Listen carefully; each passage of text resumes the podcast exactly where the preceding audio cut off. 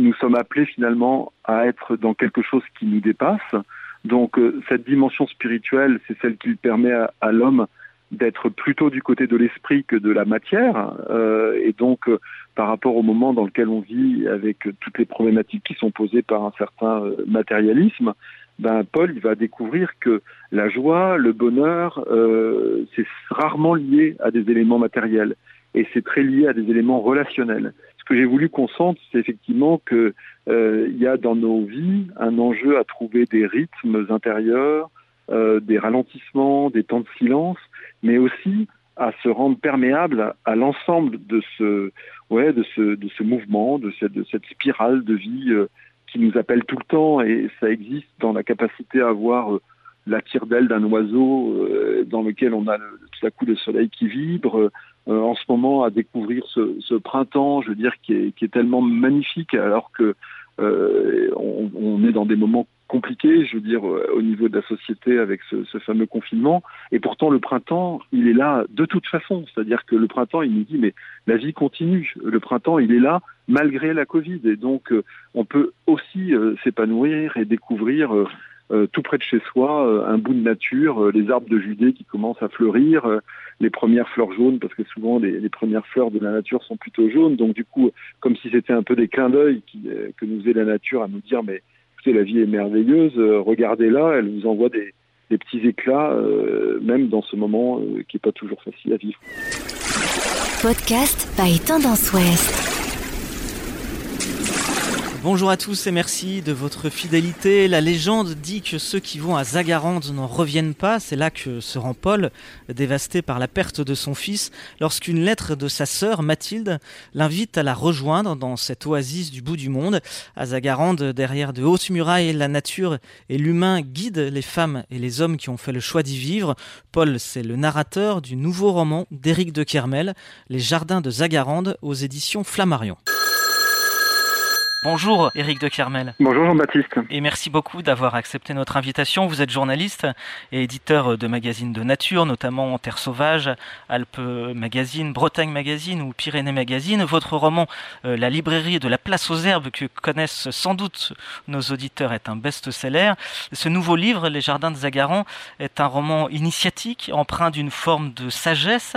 Euh, avant de rentrer un peu dans ce livre et dans votre démarche, qu'est-ce que cherche votre héros que l'on suit durant tout le livre euh, Paul lorsqu'il accepte l'invitation de sa sœur Écoutez, Paul, comme, euh, comme vous l'avez un peu dit, euh, Paul, il, vient de vivre ce qu'il y a sans doute de pire dans la vie, c'est-à-dire qu'il a perdu son fils. Et donc, du coup, il, n'est plus que, que sa douleur. C'est-à-dire son identité est réduite à cette souffrance, à cette douleur. Et donc, en fait, sa, sa quête, c'est simplement de retrouver un tant soit peu un, un, goût de vivre. Et donc, du coup, c'est pour ça que il va répondre à l'appel de sa sœur qui vit dans cette euh, civilisation Zagarande, donc qui est dans un endroit euh, imaginaire, une utopie, un, lieu que j'ai totalement créé. Et donc il va rejoindre sa sœur là-bas, qui lui dit mais écoute, euh, viens parce que ton fils il n'est pas mort, et donc rejoins-moi parce qu'en Occident on ne sait pas quoi faire des morts, et donc viens pour retrouver et te retrouver embarqué dans un un tourbillon, dans un mouvement qui soit un mouvement où tu retrouves la vie et surtout euh, la possibilité de continuer d'aimer ton fils et d'être aimé par lui-même votre héros, euh, Paul, en arrivant à Zagaran, euh, doit d'abord désapprendre, remettre en cause en tout cas ses certitudes ou un certain nombre de certitudes, accepter de se délester d'une certaine manière pour réapprendre à vivre. Pensez-vous que nous avons tous cette nécessité de réapprendre à vivre en harmonie avec la nature et avec les autres? Parce que je trouve que dans votre roman, il y a bien ces deux dimensions de nature, mais aussi de collectivité. Bah, je crois qu'effectivement, la, difficulté aujourd'hui du, du, rythme dans lequel on vit et de la société dans laquelle on vit, c'est que finalement, elle nous amène à un moment à ne plus être totalement celui que nous voulons être, c'est-à-dire être dans un mouvement où on répond à un certain nombre de sollicitations multiples dans un rythme effréné qui fait que le temps de penser, il n'est pas vraiment là. Et donc, le jour où vous avez quelque chose qui vous rattrape dans votre vie, un, événement, un événement grave, hein, je veux dire que ce soit la perte effectivement d'un enfant, mais ou toute épreuve, j'allais dire, de la vie, à un moment où vous êtes euh, un peu confronté au fait de vous demander mais mais finalement cette vie, je veux en faire quoi? Maintenant que j'ai perdu cette chose qui était aussi importante, euh, qu'est-ce que j'ai envie de, refaire euh, et de, conduire? Quel est dans quoi j'ai envie de me projeter? Et euh, parce que souvent, on se rend compte qu'on a été euh, le fruit d'injonctions multiples, familiales, civilisationnelles, culturelles, voilà, de, de, nos milieux respectifs.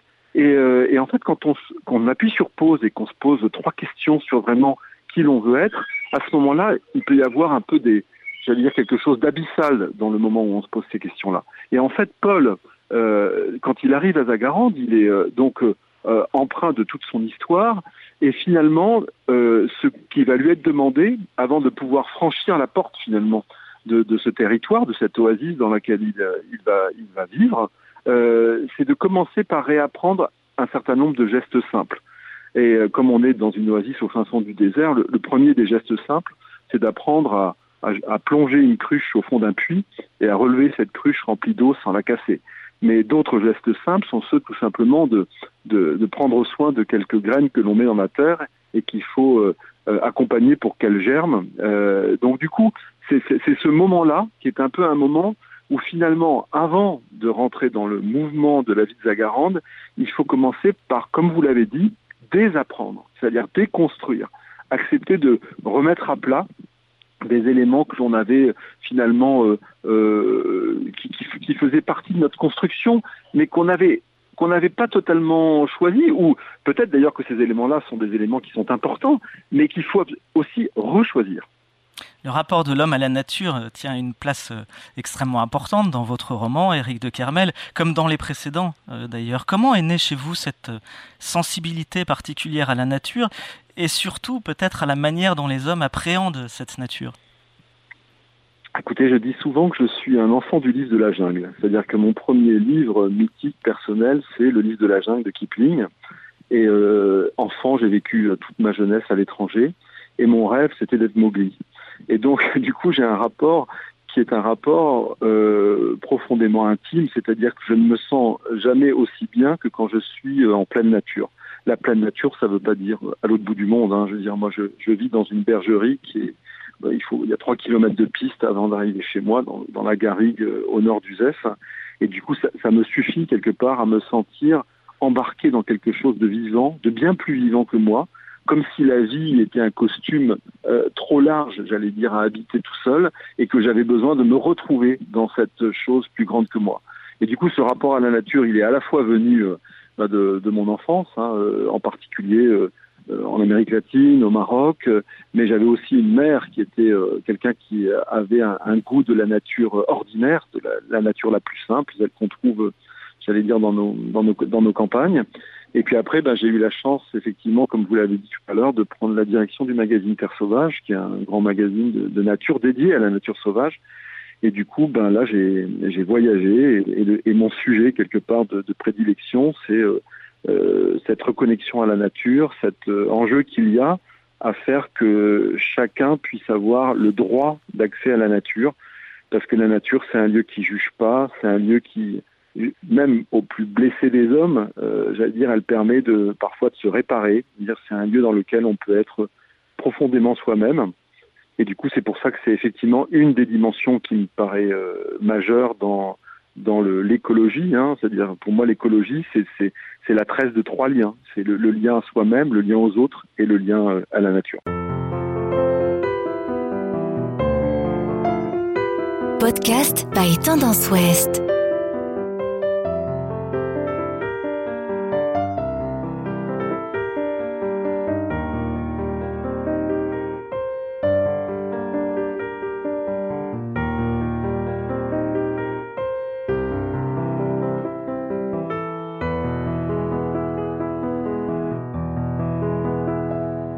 Notion de, de paix Éric de Clermel dans les jardins de Zagaran est importante, la notion de, quiétude même peut-être. Il y a certaines pages euh, qu'on lit en ressentant presque dans sa chair ce que peut ressentir Paul, des pages de, de, de sorte de quiétude comme ça. Alors on pourrait naturellement penser que l'écologie est un sujet avant tout scientifique et politique. Vous en faites aussi un sujet spirituel d'une certaine manière. Est-ce que c'est vrai cette démarche-là? Et, et pour quelles raisons vous en faites aussi un sujet spirituel? Vous avez totalement raison, c'est-à-dire que ça rejoint ce que je vous disais tout à l'heure, euh, cette relation à soi, à plus grand que soi. Comment est-ce qu'à un moment, euh, nous sommes appelés finalement à être dans quelque chose qui nous dépasse? Donc euh, cette dimension spirituelle, c'est celle qui permet à, l'homme d'être plutôt du côté de l'esprit que de la matière. Et donc, par rapport au moment dans lequel on vit, avec toutes les problématiques qui sont posées par un certain matérialisme, ben, Paul il va découvrir que la joie, le bonheur, euh, c'est rarement lié à des éléments matériels. Et c'est très lié à des éléments relationnels. Et du coup, ce que j'ai voulu qu'on sente dans les jardins de Zagarande, sans qu'il y ait un propos euh, nullement religieux, hein, c'est-à-dire que c'est vraiment une spiritualité voilà, qui est, au sens le, plus large du mot. Ce que j'ai voulu qu'on sente, c'est effectivement que euh, il y a dans nos vies un enjeu à trouver des rythmes intérieurs, euh, des ralentissements, des temps de silence, mais aussi à se rendre perméable à, l'ensemble de ce, ouais, de ce, de ce mouvement, de cette, de cette spirale de vie euh, qui nous appelle tout le temps, et ça existe dans la capacité à voir la tire d'aile d'un oiseau euh, dans lequel on a le, tout à coup le soleil qui vibre, euh, en ce moment à découvrir ce, ce, printemps, je veux dire, qui est, qui est tellement magnifique, alors que euh, on, on, est dans des moments compliqués, je veux dire, au niveau de la société avec ce, fameux confinement. Et pourtant, le printemps, il est là de toute façon. C'est-à-dire que le printemps, il nous dit, mais la vie continue. Le printemps, il est là malgré la Covid. Et donc, euh, on peut aussi euh, s'épanouir et découvrir euh, tout près de chez soi, euh, un bout de nature, euh, les arbres de Judée qui commencent à fleurir, les premières fleurs jaunes, parce que souvent les, les, premières fleurs de la nature sont plutôt jaunes, donc du coup, comme si c'était un peu des clins d'œil que nous faisait la nature à nous dire, mais la vie est merveilleuse, regardez-la, elle vous envoie des, petits éclats, même dans ce moment qui n'est pas toujours facile à vivre. Vous écrivez, Éric de Kermel, par la voix de Kantara, un descendant maori des fondateurs de la communauté de Zagaran, qui s'adresse à Paul.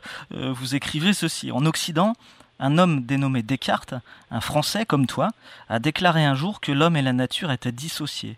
À l'un la responsabilité de l'autre, à l'un la domination sur l'autre. Ce fut une erreur fatale car l'homme n'est rien sans la nature et vous vous en rendez compte maintenant. C'est dans la nature que sont les réponses de l'homme et non dans l'homme lui-même qui n'est pas son début et sa fin. Ou alors, il va vite tourner en rond. Quand on lit cela, Éric de Kermel, on a envie de vous poser cette question, est-ce que l'on paye encore les conséquences de cette pensée de Descartes? Ah bah Je crois, oui. En, en Occident, ça me paraît évident. C'est-à-dire que on est encore en train de vivre en pensant que l'on peut avoir une propre destinée de l'homme indépendamment de la nature. Or, ce qui est indispensable pour moi, c'est de réconcilier euh, l'homme avec la nature et qu'il perçoive bien qu'il est de la nature. Aujourd'hui, on voit bien, même avec euh, la pandémie, mais c'est vrai aussi avec les, inondations qui ont lieu quand on a trop euh, artificialisé euh, certains terrains, c'est vrai des tsunamis, je veux dire, il y a un certain nombre d'éléments qui sont vraiment la résultante, non pas l'événement lui-même, mais la façon dont l'homme va le vivre, du fait qu'il a considéré qu'il pouvait effectivement se passer de la nature et vivre quelque part d'une certaine manière hors sol, comme on pourrait dire. Hein. C'est-à-dire que, et c'est vrai qu'on peut avoir le sentiment quand on est dans, une grande ville, hein, avec euh, les feux rouges qui passent au vert, et puis avec la climatisation dans les bureaux, et avec euh, des étals de fruits où en toute saison on trouve tous les fruits, on peut avoir le sentiment que tout va bien et que l'on on est en train de maîtriser tout cela, mais en fait c'est profondément faux. Et euh, c'est la raison pour laquelle aujourd'hui on, a notamment le WWF qui chaque année nous rappelle que on consomme deux planètes et demie pour pouvoir assurer aujourd'hui euh, notre subsistance, c'est-à-dire qu'on est en train de consommer les planètes des gens qui sont censés arriver après nous, donc de, nos enfants. Et c'est vrai que cette relation, enfin cette proposition, euh, un moment où euh, euh, c'est un peu comme la question du rapport entre culture et nature. Hein, je veux dire, à un moment, on a, euh, au lieu de, créer des ponts, au lieu de créer des passerelles, au lieu de nourrir ces relations, on a finalement euh, considéré qu'il y avait l'âme d'un côté, la nature de l'autre. Et aujourd'hui, tout nous rappelle que c'est une grosse erreur. Le rôle des enfants est extrêmement important dans les jardins de Zagaran, Éric de Kermel. C'est l'un des aspects très tendres d'ailleurs de, votre roman. Euh, ce sont eux qui accueillent Paul, euh, puis qui vont le guider dans la découverte du village.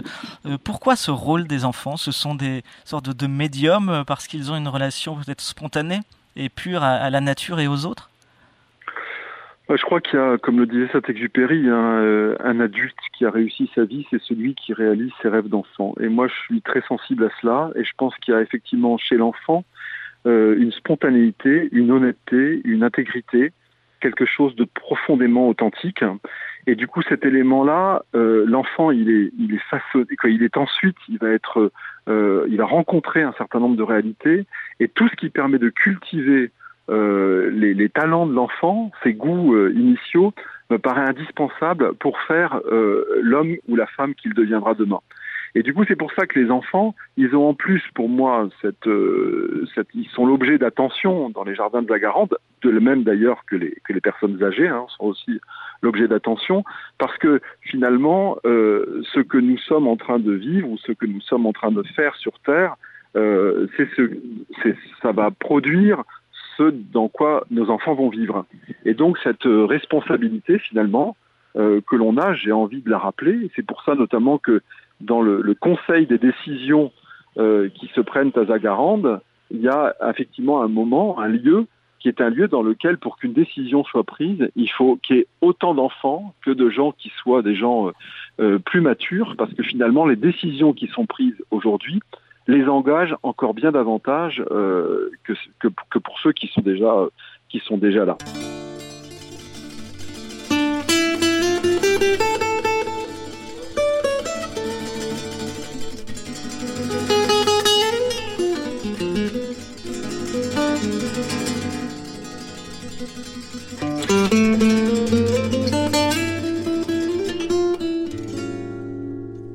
Podcast by Tendance Ouest.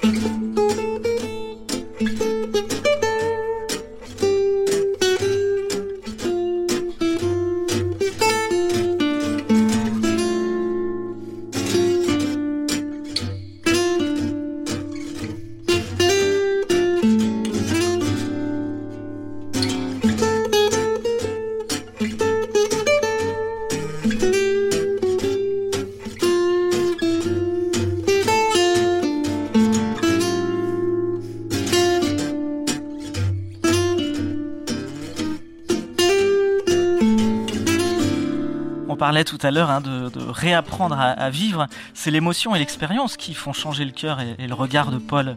Est-ce que se confronter aux éléments, euh, c'est essentiel pour justement réapprendre à vivre ou pour apprendre à vivre la beauté du monde, comme je l'ai lu quelque part euh, vous concernant? Je crois que le, se confronter aux éléments, le premier élément auquel il faut être capable de se confronter, c'est soi-même. C'est-à-dire que euh, dans, la, dans, le, dans la démarche de Paul, dans son voyage vers Zagarande qu'il va faire, on n'arrive pas comme ça à Zagarande au bout de deux heures et demie d'avion. Quoi. Donc du coup, il va traverser un massif montagneux, il va traverser un désert, et donc euh, cette première étape-là, qui est cette, euh, ces traversées, notamment ce désert qu'il va traverser seul, ce sont des, occasions de se, de se regarder lui-même.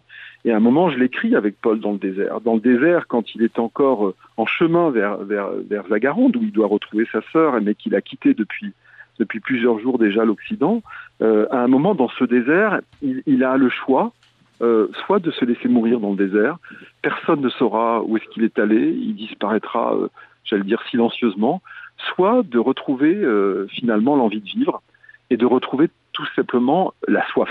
Et donc il y a vraiment une image qui pour moi est forte avec, avec l'idée du désert, hein, qu'on retrouve aussi chez Théodore Monod notamment, c'est l'idée que dans ce lieu-là, on a soif. Donc de quoi aujourd'hui avons-nous soif? Et moi je pense que cette question, c'est une question qu'on peut chacun se poser tous les jours. Hein. Je veux dire, ai-je encore soif de quelque chose?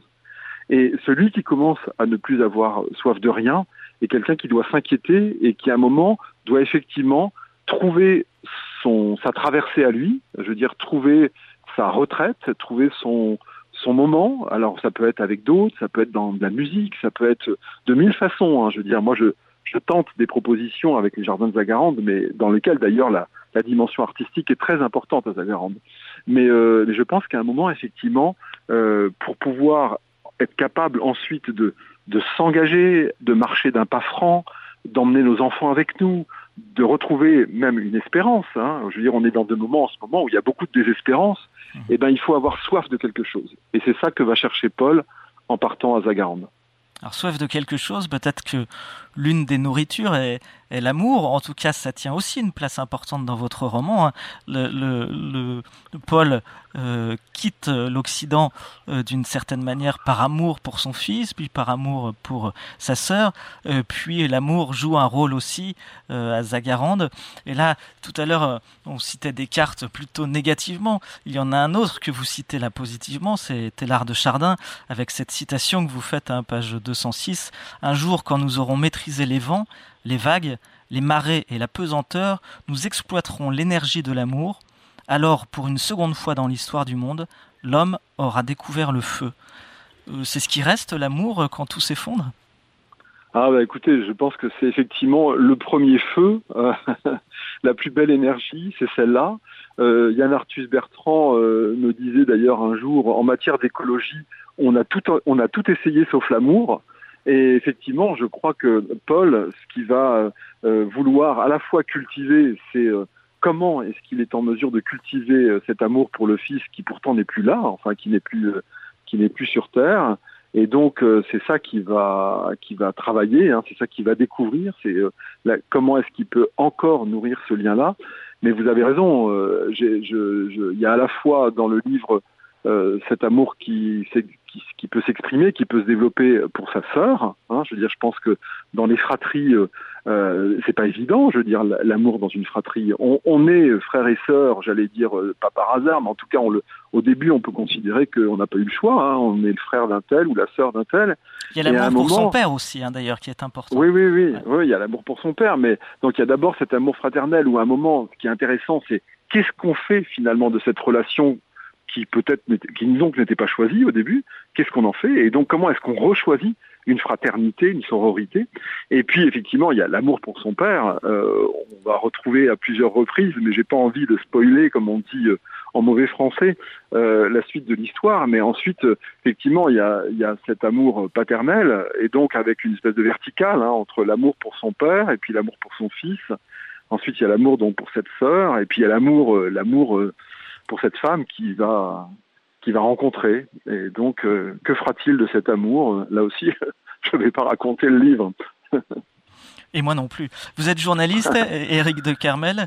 Euh, pourquoi vous écrivez des, romans? On a l'impression que euh, pour vous, c'est aussi euh, une démarche active de sensibilisation. Vous racontez des histoires, certes, mais des histoires qui ont un sens. En ça, elles ressemblent à, des fables d'ailleurs, avec une, une fin qui, qui est comme une, je dirais pas une, une morale à La Fontaine, mais quoique. Qu'est-ce que vous apporte cette écriture de, de roman aux journaliste que vous êtes?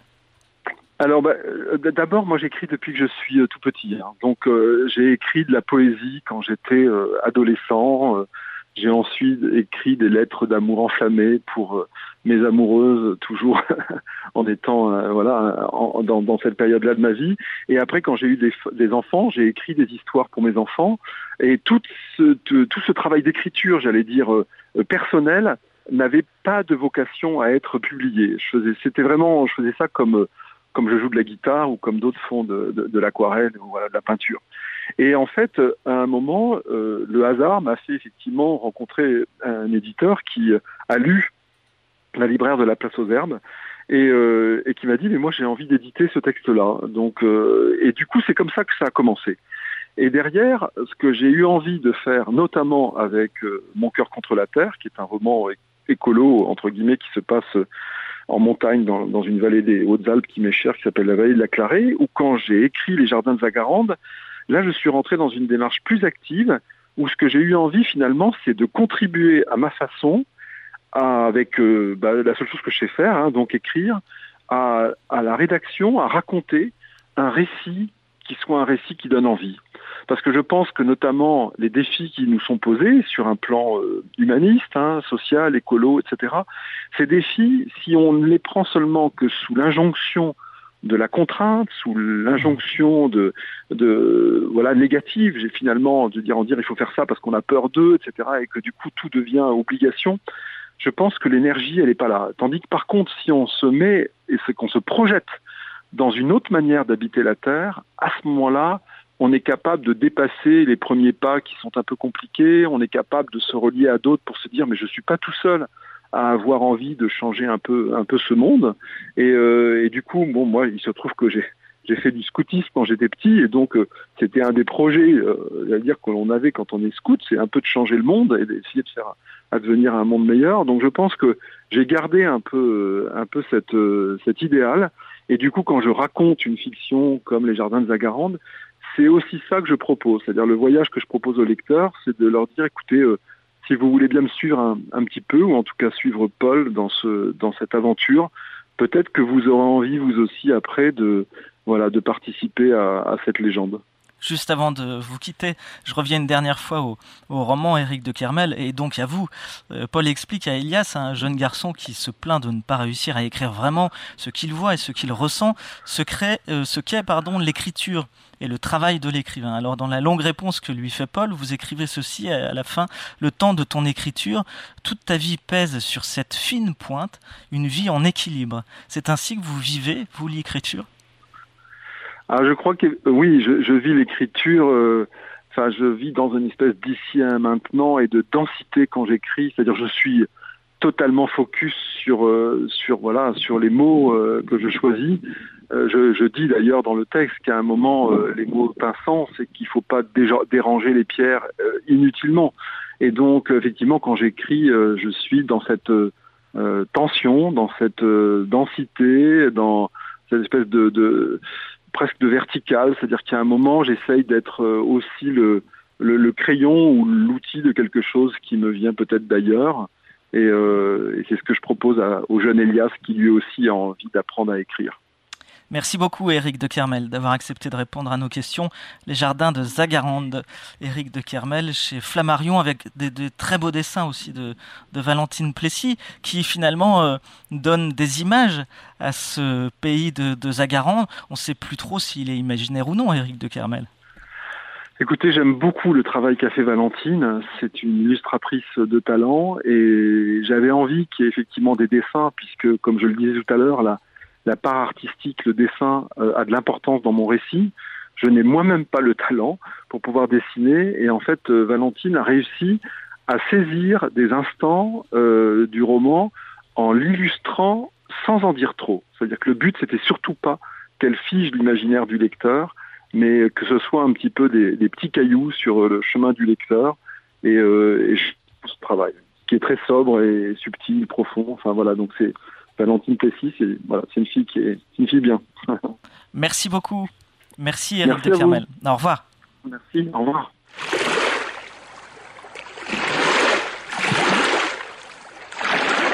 Podcast by Tendance Ouest. Podcast by Tendance Ouest.